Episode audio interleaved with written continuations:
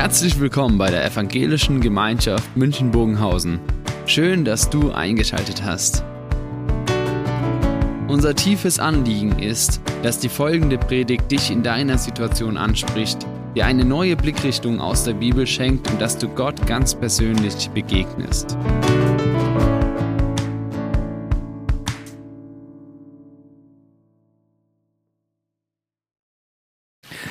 Herzlichen Dank euch für die Gestaltung von dem Gottesdienst. Jakob hat vorhin das Thema schon genannt. Jesus und sein absoluter Machtanspruch. Ein Thema, was herausfordert, ein Thema, was uns durchaus aber auch hilft, uns selber nochmals mit zu verordnen in dem ganzen Geschehen. Wir sind in dieser Predigtreihe durch das ganze Markus-Evangelium gegangen. Und Markus hat hier einen Bericht verfasst über Jesus, über das, was sein Leben ausgemacht hat, aber noch viel mehr, was er gebracht hat und was er beansprucht hat. Und dieses Ganze an Bericht war von der einen Frage geprägt, die viele Menschen gestellt haben. Wer ist dieser Jesus? Das haben die Menschen gestellt, die mit Jesus unterwegs waren und die erlebt haben, wie er Wunder getan hat. Und sie fragten, wer ist er, dass er diese Wunder tun konnten? Das haben seine Feinde gestellt, die von Jesus gehört haben, von dem, was er getan hat. Wer ist er, dass er das beansprucht und tun kann? Und diese Frage, wer ist dieser Jesus, stellen Menschen durch die ganze Geschichte hindurch. Und sie kommen zu unterschiedlichen Antworten.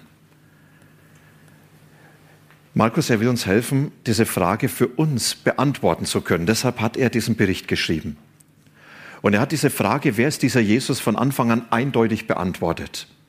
Und er sagt, in diesem Jesus betritt Gott selbst diese Welt. Etwas, was es vorher noch nie gegeben hat.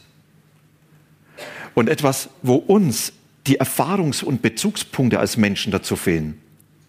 Und damit oft auch die Vernunftpunkte fehlen. Etwas, was noch nie da gewesen ist, fällt schwer überhaupt zu verstehen, zu begreifen oder vielleicht sogar zuzulassen. Und Markus sagt, in Jesus ist Gott persönlich in diese Welt gekommen und es hat Jesus in seiner ersten Predigt, die er öffentlich gehalten hat, so deutlich gemacht. Er sagt, in mir ist die ganze Herrschaft Gottes in diese Welt gekommen. Und jetzt wendet euch dieser Herrschaft und diesem Gott zu. Und er begründet diese Herrschaft. Er sagt, es war nicht nur ein Anspruch, die Wunder, die Jesus getan hat. Sie zeigen, dass hier diese Macht Gottes in die Welt gekommen ist, der Naturmächte, Naturgesetze folgen müssen, wo Bindungen gelöst werden, wo Menschen erleben, ich darf neu anfangen, wo er Menschen geheilt hat. Aber wir können viele Dinge nennen.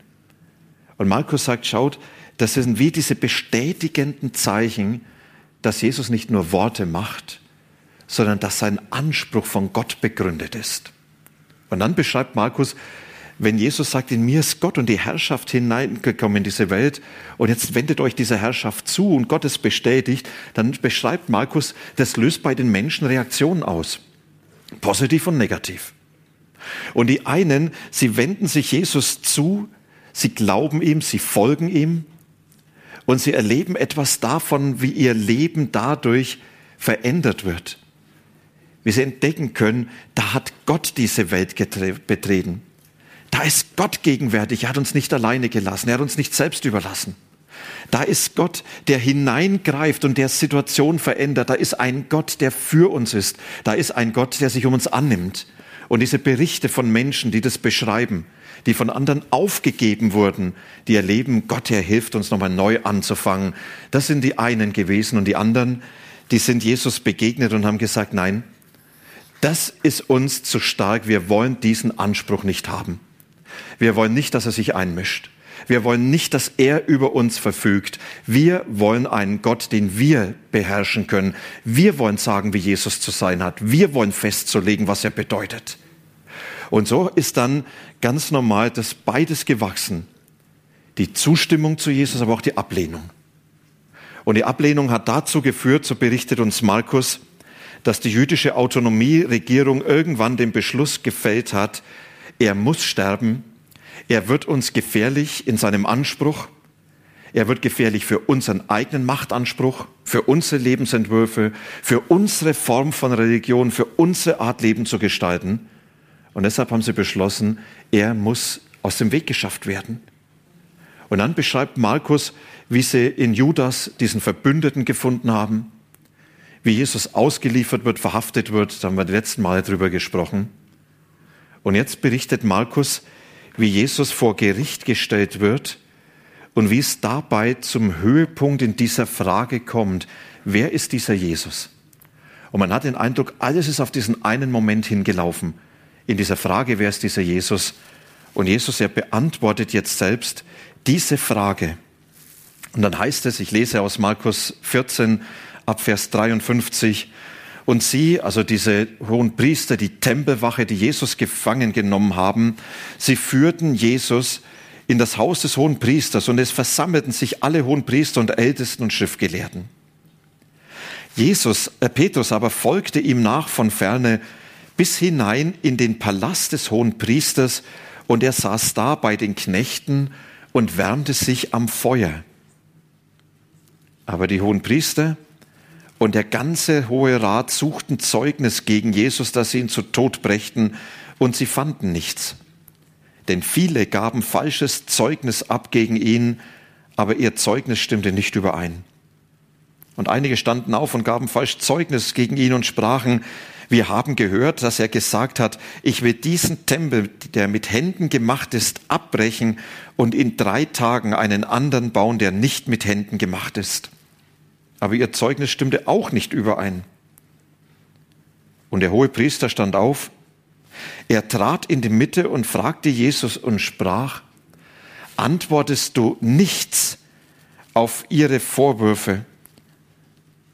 Er aber schwieg still und er antwortete nichts.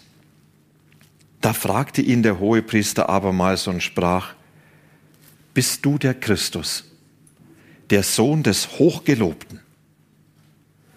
Jesus aber sprach, Ich bin's. Und ihr werdet sehen den Menschensohn sitzen zur Rechten der Kraft und kommen mit den Wolken des Himmels. Da zerriss der hohe Priester seine Kleider und sprach, was bedürfen wir weiteres Zeugnisses? Ihr habt diese Gotteslästerung gehört. Was ist euer Urteil? Sie aber verurteilten ihn alle, dass er des Todes schuldig sei. Da fingen einige an, ihn anzuspeien und sein Angesicht zu verdecken und ihn mit Fäusten zu schlagen und zu ihm zu sagen, Weissage uns. Und die Knechten schlugen ihn ins Gesicht. Wisst ihr, das, was uns hier begegnet, das ist auf der einen Seite ein unfassbarer Anspruch, der extrem provoziert. Und dann begegnet uns ein fast nicht aufzulösender Widerspruch und ein sehr hilfreicher Zuspruch. Und die drei Dinge wollen wir gemeinsam noch anschauen. Ich sage bewusst, der erste ist deutlich der längste. Nicht, dass ihr schon das Mittagessen dann sonst wo. Der Anspruch, der, Zus der Widerspruch und der Zuspruch. Wisst ihr, Markus, er schildert dieses absurde Verhör. Er sagt, das Urteil stand von Anfang an fest. Und man hat jetzt versucht, irgendwo Jesus fassbar zu machen, zu stellen. Und jetzt kommt es zu diesen Vorwürfen, widerspricht sich alles. Und dann tritt der hohe Priester, der Vorsitzender der Autonomieregierung war, die die Römer ja toleriert haben. Und er geht selber in den Ring und er stellt jetzt diese eine Frage, und das ist die entscheidende Frage. Wisst ihr, wir können viele Fragen stellen und es gibt dann Fragen, auf die kommt alles an. Fragen, die entscheiden, wie alles weitergeht. Fragen, in denen letztlich die Weichenstellung vorgenommen werden muss. Diese eine Frage. Vielleicht hat manch einer von euch die selber schon mal so gestellt. Wenn er seiner Freundin sagt, nicht, wohin gehen wir heute zum Essen, sondern sagt, willst du mich heiraten? Das ist die Frage, die alles entscheidet. Der hohe Priester, er fragt Jesus nicht, können wir mal reden? Sondern er stellt ihn diese eine entscheidende Frage, bist du der Christus, der Gesalbte, der Sohn des Hochgelobten, dass er nicht Gott sagt, der Sohn Gottes.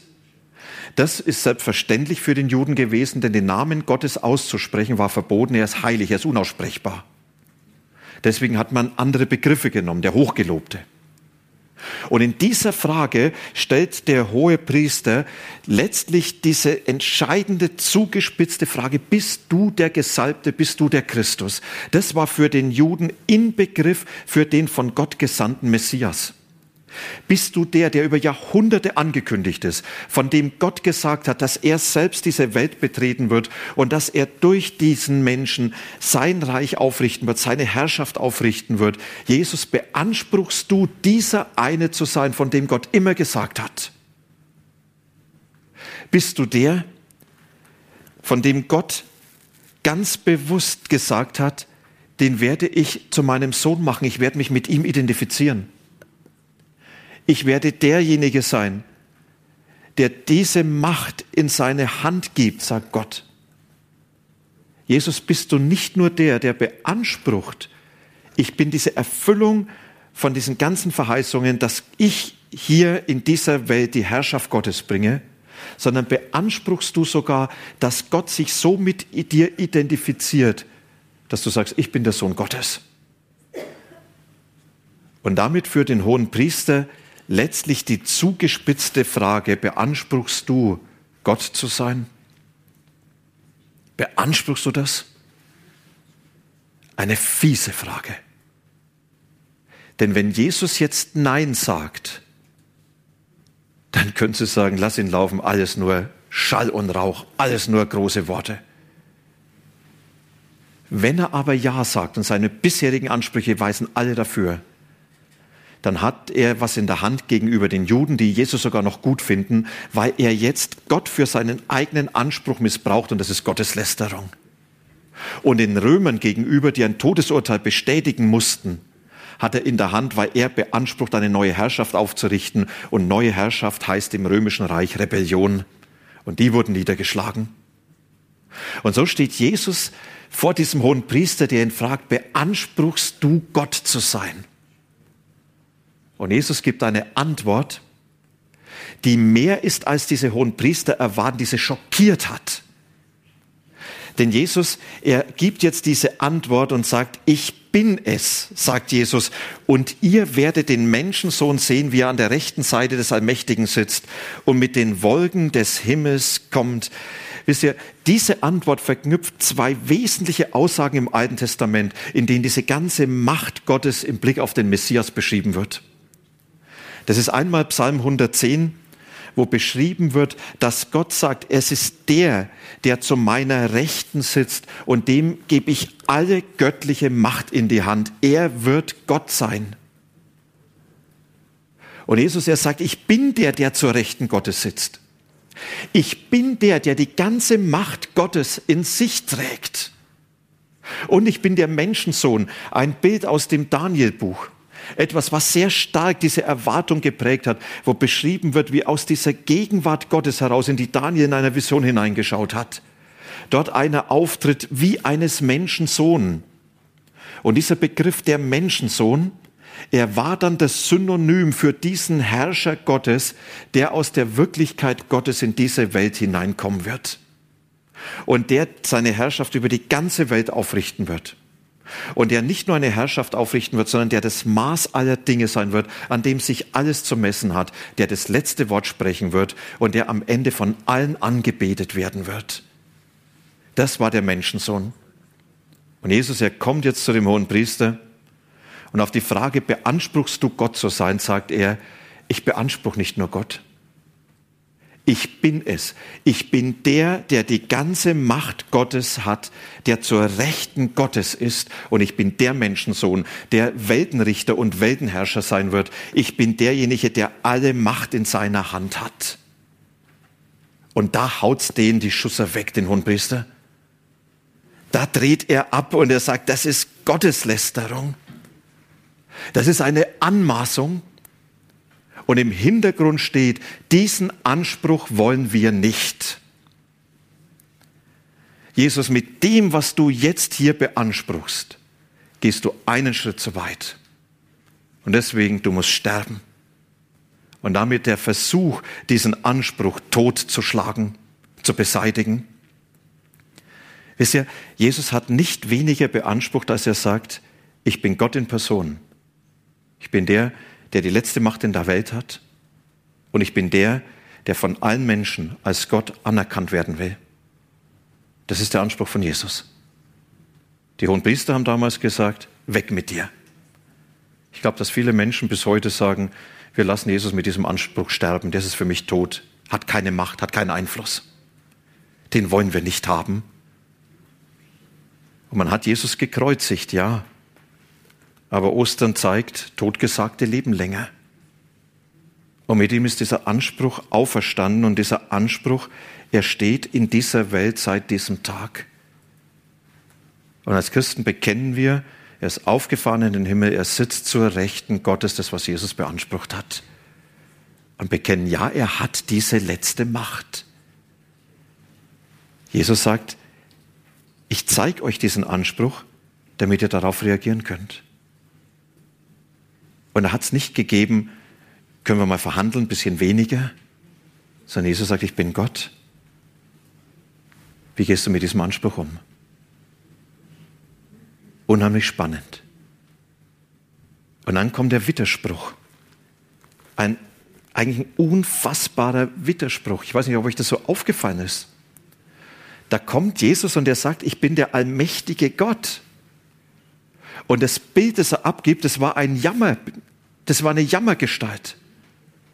Denn da lesen wir, einige begannen Jesus anzuspucken, sie verhüllten ihm das Gesicht, schlugen ihn mit Fäusten und sagten, du bist doch ein Prophet, sag uns, wer es war. Auch die Diener des Hohen Rates schlugen ihn.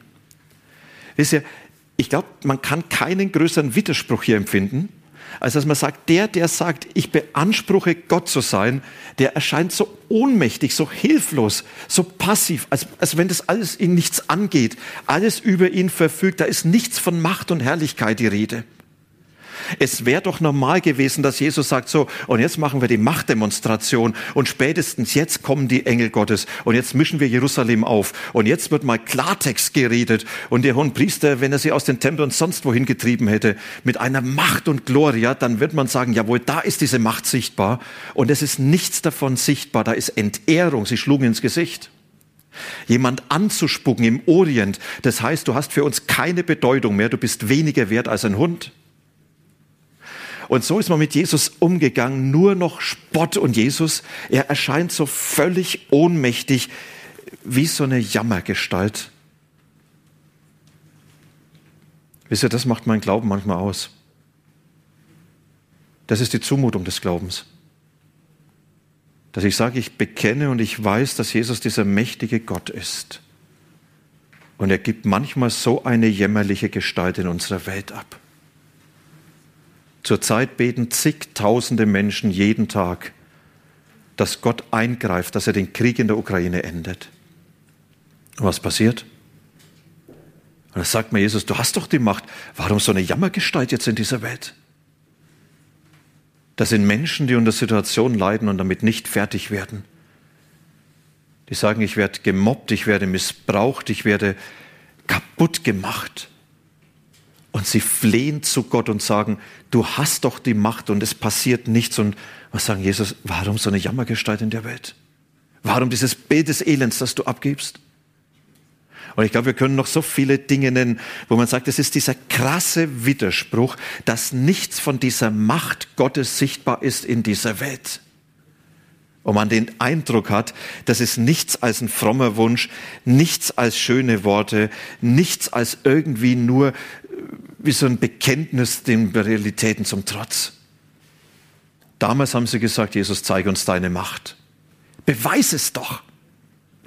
Zeig doch, dass du mehr als Worte gemacht hast. Überzeug uns, indem du was Großartiges tust. In Klammer, alles, was er vorher getan hat, hat sie aber auch nicht überzeugt. Und heute fragen wir Menschen, wenn du der allmächtige Gott bist, warum greifst du nicht ein? Beweis dich doch. Führ es mir vor Augen. Diese Spannung, dieser Widerspruch, er ist das, was mein Glauben begleitet. Und ich habe ein Zitat gefunden von Karl Rahner, Theologe, der es so formuliert, Glauben heißt, die Unbegreiflichkeit Gottes ein Leben lang auszuhalten. Das ist nicht einfach so, jetzt lösen wir alles auf. Jesus hat nicht gesagt, ich mache ein Wunder, dann ist alles gut. Er sagt, ich mut euch zu, dass ihr diesen Widerspruch erlebt und dass ihr ihn aushalten müsst. Er sagt, ich gebe euch eine Perspektive, damit ihr ihn aushalten könnt. Und das ist der Zuspruch, der uns dann begegnet und der das für mich erträglich macht. Jesus, er verspricht den Menschen etwas. Und er sagt, darauf habt ihr euch einzustellen. Ihr werdet den Menschensohn sehen, wie er an der rechten Seite des Allmächtigen sitzt und mit den Wolken des Himmels kommen wird. Jesus, er sagt, ich verspreche euch, das, was ihr jetzt erlebt, ist nicht das Letzte sondern ihr werdet dieser ganzen Macht und Realität des lebendigen Gottes begegnen. Und das hat mit Ostern begonnen, als Jesus die Macht des Todes überwunden hat. Diese letzten festgefügten Gegebenheiten, denen wir Menschen nichts entgegensetzen können. Und es ist in Himmelfahrt weitergegangen, als Jesus hineingeht in diese Wirklichkeit Gottes, als dieser allmächtige Gott. Und dann sagt mir, es die Macht im Himmel und auf der Erde gegeben, über alles geschehen. Und Jesus, er verspricht uns hier, ich bin zur Rechten Gottes, zur Rechten Gottes. Ich bin derjenige, der diese Weltgeschichte unter seiner Kontrolle hat. Die Geschichte, die du nicht verstehst. Die Ereignisse, denen du nichts entgegensetzen kannst. Die Dinge, die du so anders haben willst. Ich habe nicht die Kontrolle verloren über das, was in dieser Welt passiert, sondern er sagt, ich führe diese Weltgeschichte zu meinem Ziel. Und das Ziel heißt, am Ende werden alle Menschen mir begegnen. Und alles, was in dieser Welt geschieht, muss meinem Werk dienen, sagt Jesus. Und damit macht er deutlich, da ist ein Gott im Himmel, der nicht die Kontrolle verloren hat, sondern der diese Welt in seiner Hand hat und der das Leben des einzelnen Menschen in dieser Welt trägt. Und wisst ihr, ich sage euch, ich könnte diese Welt nicht erleben wollen, wenn ich das nicht wüsste zu wissen, da sind wir nicht irgendwelchen Mächtigen ausgeliefert. Nicht irgendwelchen Schicksalsdingen, sondern da ist ein Gott, der diese Welt in seiner Hand hat und der das Geschehen im letzten dazu nutzt, um sein Werk zu tun und zu seinem Ziel zu führen. Gibt diesen schönen Bericht. Karl Barth, er war der große Theologe und er hat in den 60ern mit seinem Freund Eberhard von Turneisen telefoniert und sie beiden haben sich über diese Welt, die so chaotisch war, unterhalten und haben gemerkt, wie, wie bedrängend, wie beängstigend viele Dinge sind. Und ich wurde oft in den Nachrichten jetzt an dieses Gespräch erinnert. Und hat Turneisen gesagt, nur die Ohren nicht hängen lassen. Nur die Ohren nicht hängen lassen. Es wird regiert. Nicht in Berlin. Nicht in Moskau nicht an irgendwelchen Orten in dieser Welt. Es wird regiert, nämlich ganz oben, vom Himmel herab. Nur die Ohren nicht hängen lassen. In der Nacht danach ist er gestorben, das war sein Vermächtnis. Und das ist, was Jesus uns sagt. Ihr Menschen auf dieser Erde, es wird regiert. Und ihr werdet irgendwann an dem Punkt sein, wo er mir begegnet. Und dann werdet ihr erkennen, ja, er hat alles in der Hand gehabt. Und er war immer dabei. Und er hat für seine Menschen gesorgt. Und er hat ihnen vieles zugemutet. Und er hat sie durchgebracht und das zum Teil seiner Geschichte gemacht. Vor einigen Wochen habe ich mit einem griechisch-orthodoxen Priester gesprochen. Und er hat mir nochmals erklärt, diese Osterliturgie in der orthodoxen Kirche, ich fand es sehr spannend. Und er sagt, für uns hat der Kar-Samstag eine ganz besondere Bedeutung. Und ich sagte, für uns nicht. Was ist die Bedeutung? Und er sagt, Kar-Samstag ist die Zumutung Gottes für uns Menschen. Da ist uns Jesus abhanden gekommen. Und wir sind uns selbst überlassen. Und diese Dunkelheit ist das, wo wir in unserer Welt unterwegs sind. Er hat von der Kar-Samstagswelt gesprochen. Er sagt, aber Kar-Samstag ist das, wo Ostern vorbereitet wird, die Auferstehung. Das ist die Welt, wo das Neue anbricht. Und das ist, was Jesus uns hier vor Augen sagt. Er sagt, ihr lebt in einer dunklen Kasamstagswelt und ihr habt schon einen hellen Ostersonntag vor Augen. Dort, wo Jesus aus der Verborgenheit treten wird und sagt, schau, ich habe wirklich alles in der Hand gehabt. Und das ist für mich die Einladung, die mein Leben immer wieder ganz persönlich meint. Ich kann über Jesus und seine Macht reden. Ich kann da ganz viel drüber nachdenken. Und ich merke, ich werde es nicht verstehen, aber ich habe für mich immer wieder einen Punkt, dass ich sage, ich möchte mein Leben diesem Gott anvertrauen und ich möchte sagen, du sollst mein Gott sein, der mein Leben trägt. Heute haben wir es für eure Jungs so bekannt. Und das ist, was wir herausgefordert sind von Jesus, dass er sagt, möchtest du, möchtest du mich als diesen Herrn haben, der dein Leben in seiner Hand hat, der das Leben prägt, der dich durch diese chaotische Welt, die so unbegreiflich ist, auch so widersprüchlich, der dich dadurch begleitet und dir die Perspektive gibt, am Ende wirst du den sehen, der sagt, ich bin der Menschensohn, der zur Rechten Gottes ist. Ich habe immer alle Macht gehabt, auch über dich, über dein Leben.